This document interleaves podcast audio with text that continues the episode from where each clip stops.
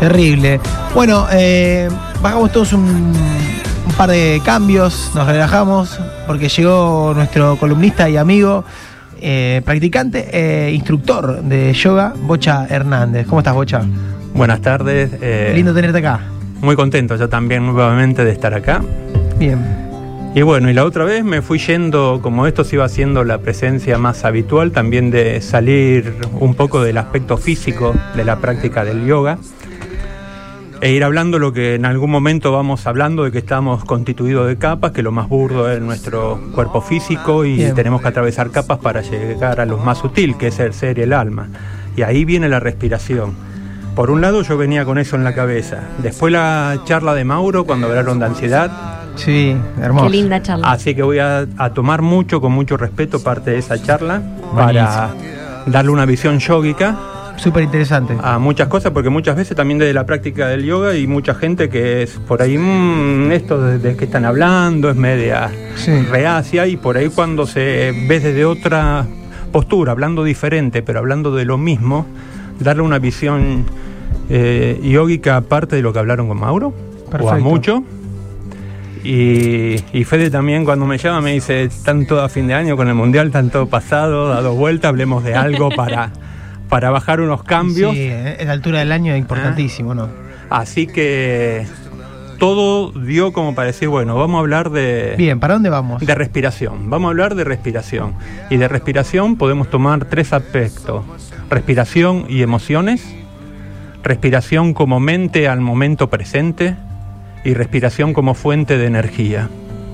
Bien. Cuando hablamos de respiración y emociones, cuando hablaban, el otro día quedó muy claro, cuando hablamos ya de emoción negativa, cuando persisten en el tiempo, no es, de- no es que una tristeza sea negativa, pero cuando todas esas emociones que llamamos como negativas persisten en el tiempo, eh, nos llevan puesto, nos cuesta dominarlas, ya podemos decir, bueno, esas eh, emociones negativas. Como, y hablando de la ansiedad, el otro día Nachito dice, a mí me da una cosa que se me cierra el pecho y no puedo respirar. La respiración está totalmente atada a las emociones. A cada emoción corresponde un ritmo de respiración. Esas emociones que llamamos negativas, como el miedo, la bronca, la angustia, la tristeza, la ansiedad, son todas respiraciones cortas, superficiales, eh, jadeo o nos quedamos directamente sin respirar. Y desde la parte física no solamente tienen un ritmo, sino que están acentuadas en esta parte. Todo eso malestar lo sentimos en el pecho, lo sentimos en la garganta. Así que está asociada la respiración de esos dos lados, desde el ritmo de respiración y desde un lugar físico. Bien. Ujú. Respiración como mente al momento presente. Si hablamos de yoga, que la otra vez hablamos con Paula, de ah, que si decimos mindfulness y aquí ahora, la gente lo ve como, ah, esto de qué nos están hablando. Pasa siempre. Y en la charla de Mauro fue muy claro. Él no habló nunca en esos términos, pero dijo la ansiedad es cuando queremos hacer el gol, el tercero, el cuarto gol antes que el primero. Sí. Mente, futuro.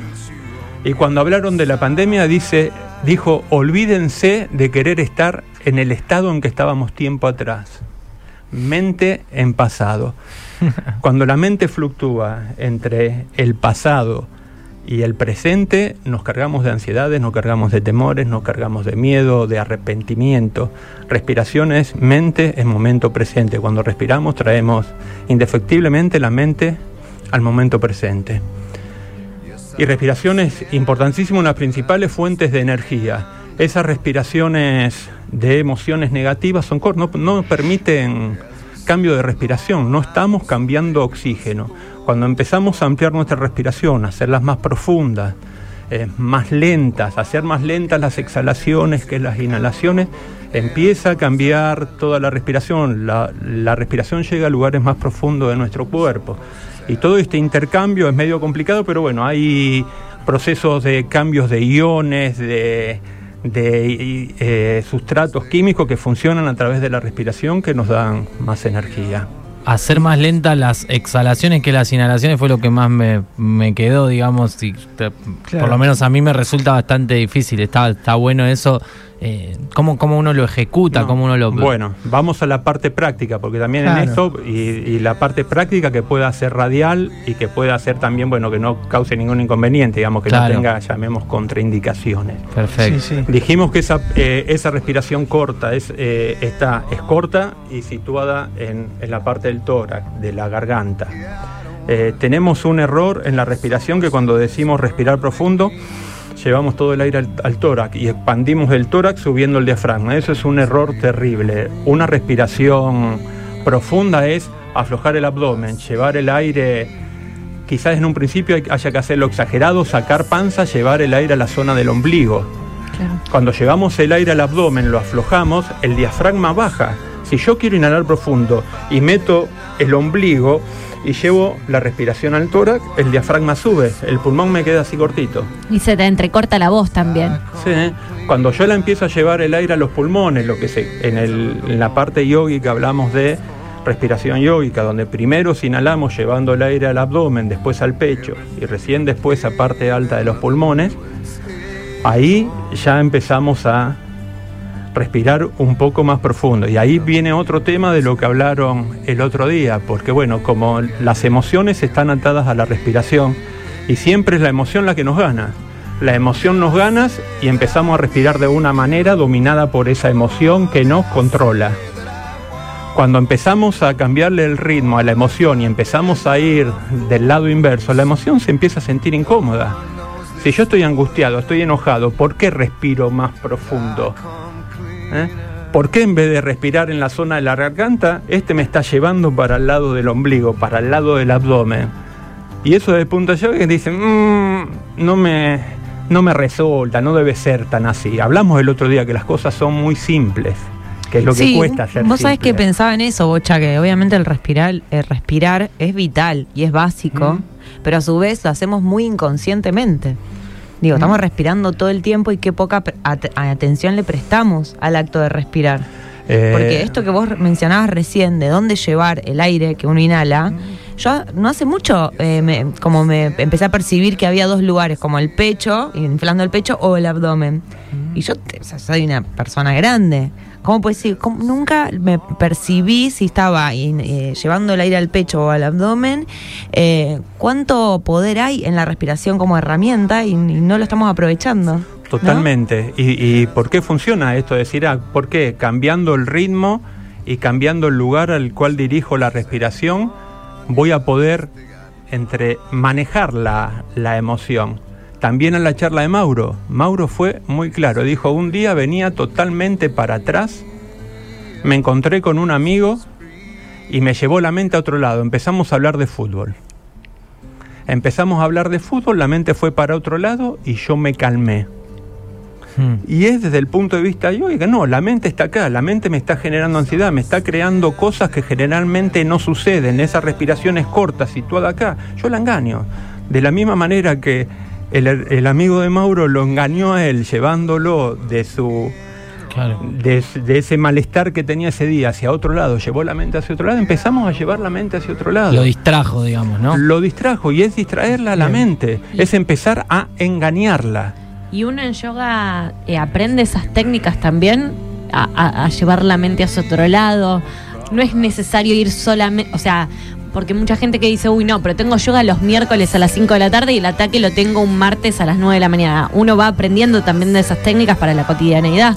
Siempre la práctica de yoga, lo que venimos hablando, uno tiene que ir tomando lo que le va quedando de esa práctica a la cual uno concurre y, y ver la posibilidad de todos los días hacer 10, 15 minutos. Hay prácticas que van un poquito más hacia la respiración. Yo siempre trato de hacer algún ejercicio de estos simples que se llaman, vamos a hablar bien, son técnicas de respiración, son pranayamas. Ah, ¿eh?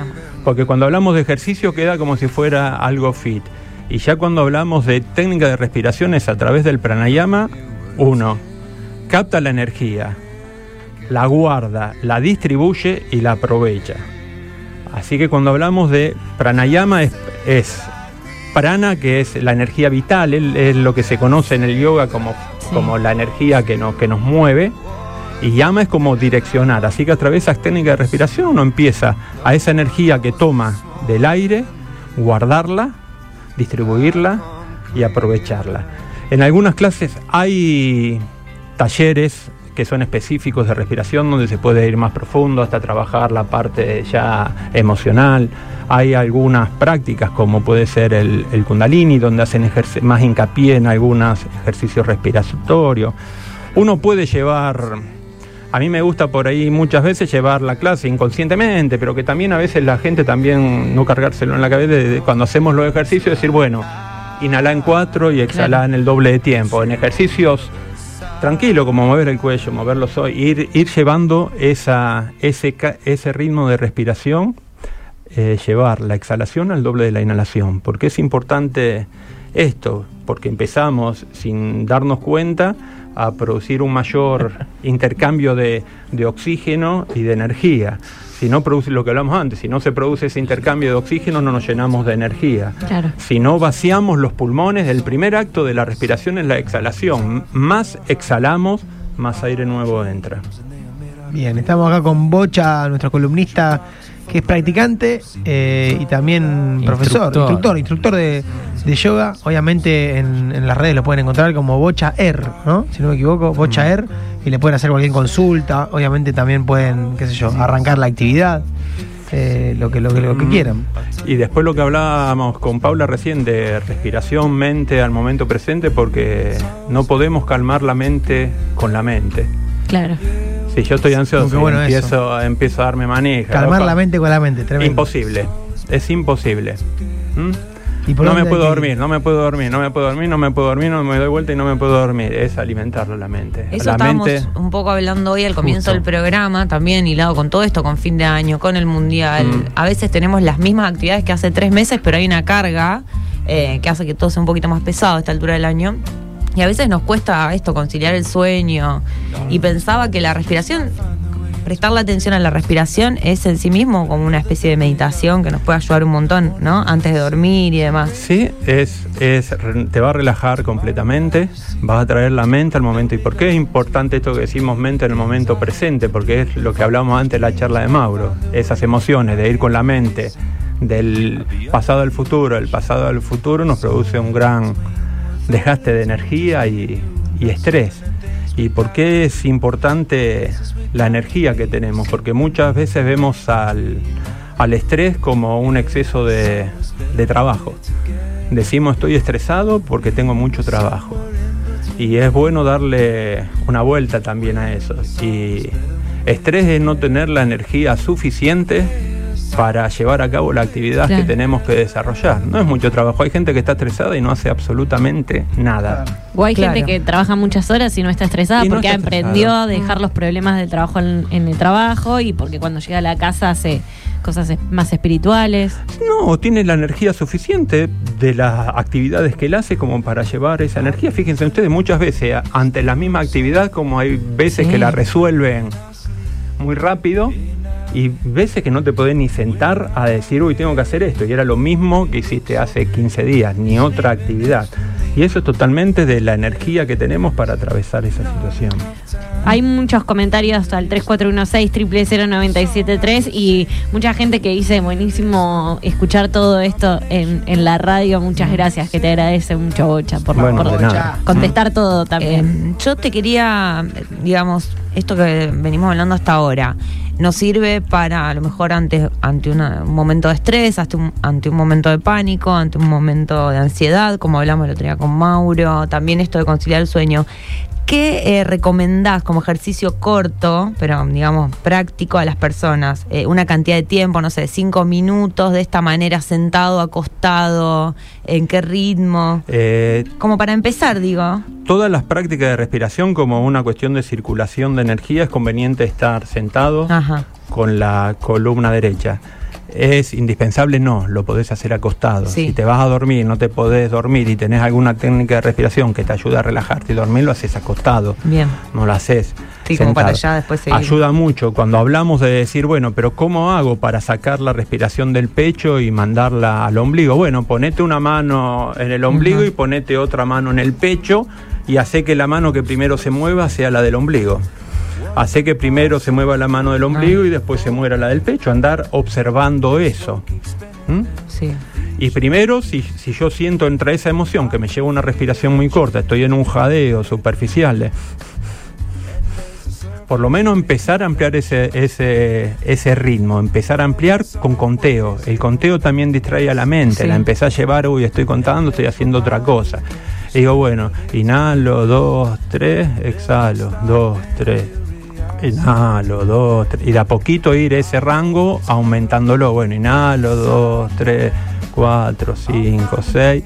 Exhalo, dos, tres, cuatro, cinco. Ir ese rango ampliándolo. Ahí ya a la emoción la llevaste para otro lado. Ya no se siente cómoda en ese rango de respiración.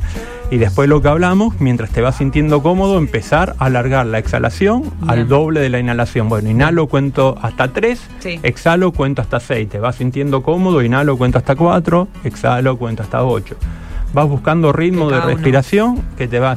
Si en vez de 4, 8 lo haces 4, 6, bueno, esto tiene que ser algo cómodo. Tiene que ser algo cómodo. Bocha, ¿y qué pasa con el sonido mientras buscamos esa respiración? Porque mucha gente lo que suele pasarle es que le la perturba el sonido o que entra de la calle o que entra de afuera. ¿Es recomendable ponerse música en ese momento relajante? ¿Es recomendable tratar de estar en el silencio absoluto? En principio, todo lo que ayude. Si, si hablamos de que realmente estás atravesando diferentes etapas y una música te calma, te y te ayuda a la práctica, empezá a usarla. Pero también hay momentos en que te va a agarrar, es- hablemos de ansiedad porque es lo que hablaron el otro día, te va a agarrar esa ansiedad en otro lado donde no va a tener la música, donde no va a poder bajar las cortinas, donde no va a prender el saumerio y es como decir, uy, no tengo mis Claro, herramientas. Claro. Claro. Por Sí, eso sí. vos siempre decís, Bocha, que vos no pones una música particular, siempre en, tu- en tus Nada, clases. Las herramientas son solo el cuerpo y llevarlo a todos lados, el cuerpo y la respiración. Claro. Mm. Eso te da mucho más herramientas para decir, bueno, y, y practicarlo. De la misma manera que alguien salís a la calle, alguien te insulta y te enojas, y empezamos a tener hábitos y empezamos Claro. a hacer esta, digamos, no esperar que eh, me agarre Sí, eso la ansiedad para, ah, no, empiezo a respirar. No, uno tiene que empezar a decir, bueno, todos los días ya empiezo Claro. a respirar, por ahí acompañarla de movimiento. Bueno, inhalo, subo el cuello, cuento hasta cuatro, lo exhalo, suelto hasta ocho. Empezar a tener movimientos y ya en el día a día. También pienso, no sé, corregime, tal vez si no coincidís, que em, las personas que practican deportes, sea cual fuera el deporte, no necesariamente yoga, pero que la respiración en todos los deportes es muy importante. Mismo en el gimnasio, cuando uno, viste que siempre esto de inhalar, exhalar, que siempre hay un momento, también puede ser bueno, esa, buen- buenas esas oportunidades para ser consciente de la respiración, ¿no?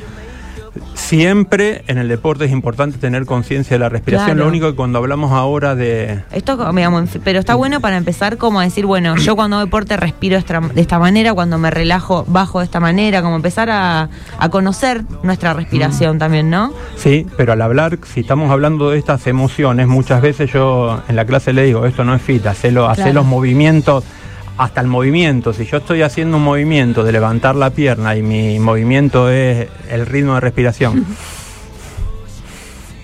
la acompañado del movimiento de pierna no vas a calmar nunca la Claro, mente. claro. Es más espiritual. Si empezar, no, pero si, es- pero si uno desde el mismo movimiento de subir una pierna, en vez de hacerlo, hace Claro.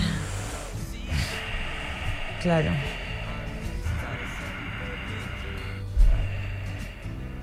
La mente se calma. Claro. Eso depende también, bueno, de cómo uno enfoque la práctica de yoga. Yo el primer día que con, con lo que más me identifico hoy la definición del yoga es yoga chitta vritti niroda, que es el yoga es el cese de las fluctuaciones de la mente.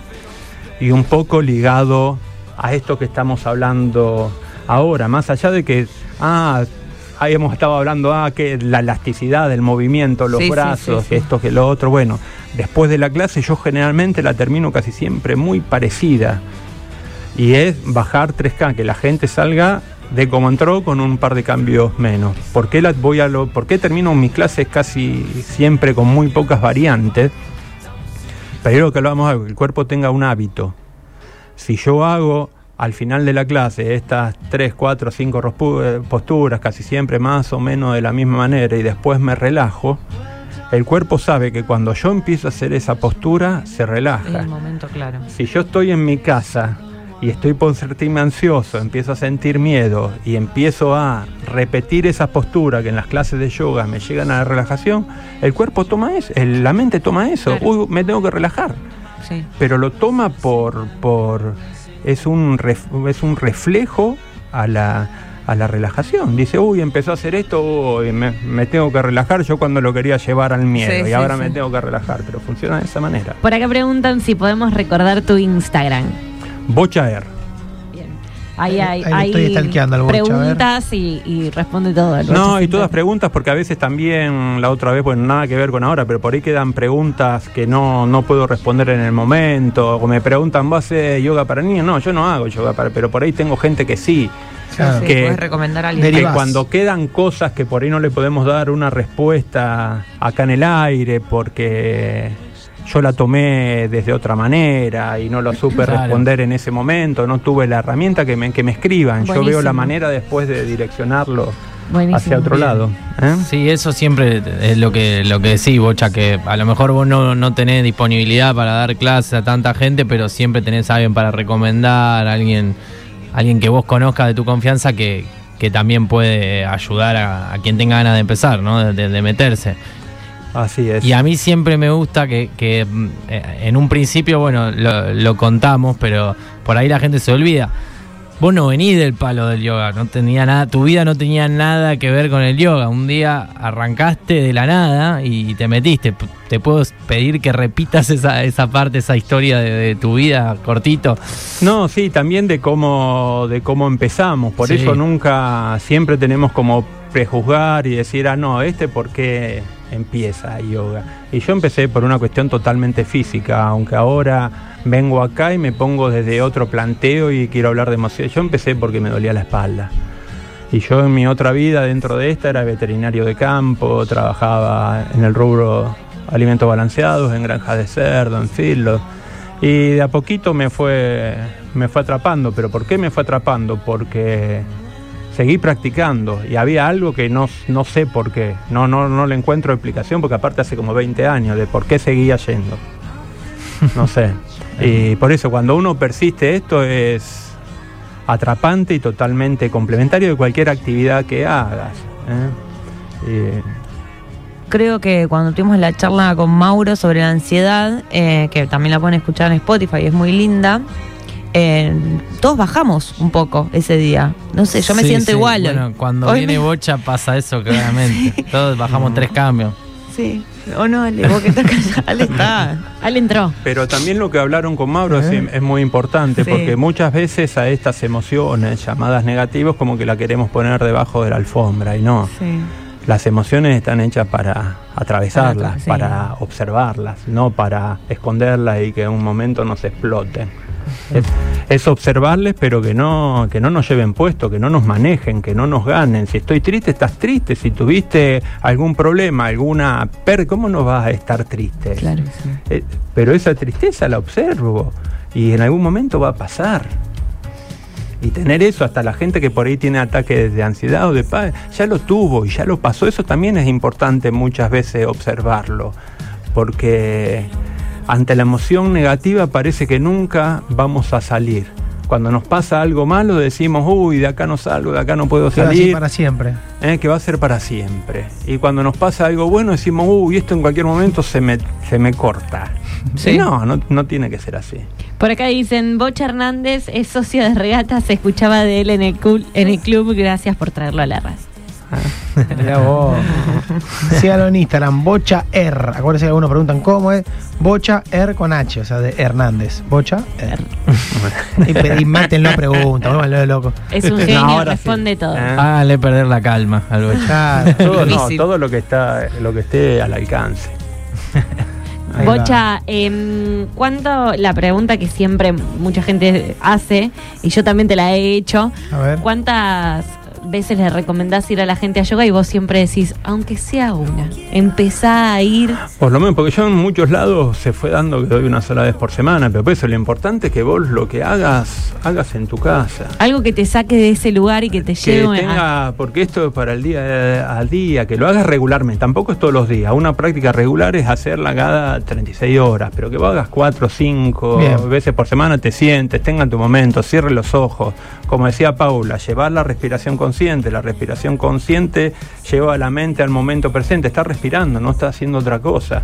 Salís de la oscilación de la mente de pasado, futuro, que te llena de miedos, te llena de ansiedades, traes la mente al momento presente y te llena de energía. Bien. Ahí va, bueno, hermoso lo que charlamos con Bocha, siempre más que interesante, siempre baja un poquito. Rodri, hoy Chiche, nuestro, nuestro operador y musicalizador del momento, estuvo al pie de la letra. No sé si escuchaste, sonó un poquito de Jack Johnson. Ahora estamos escuchando Soy Gotuso. Espacio, claro. Cross the Universe le pusimos de los Beatles. Sí, No sí. salimos más de acá. No hizo ningún chiste. Ahora, ¿cómo se verdad, tiene un chiste. Podés hacer que se admiten, se admiten. ¿Saben el chiste? Sí, sí, sí. Está muy bien. Ahora, ¿cómo salimos acá? Che, bueno, Bocha. eh, Y con un PNT, gracias. como solemos salir siempre. Gracias, Bocha. Pronto te, te esperamos acá. No, gracias a ustedes, siempre, es, digamos, se pasa, se pasa muy bien acá, es un placer.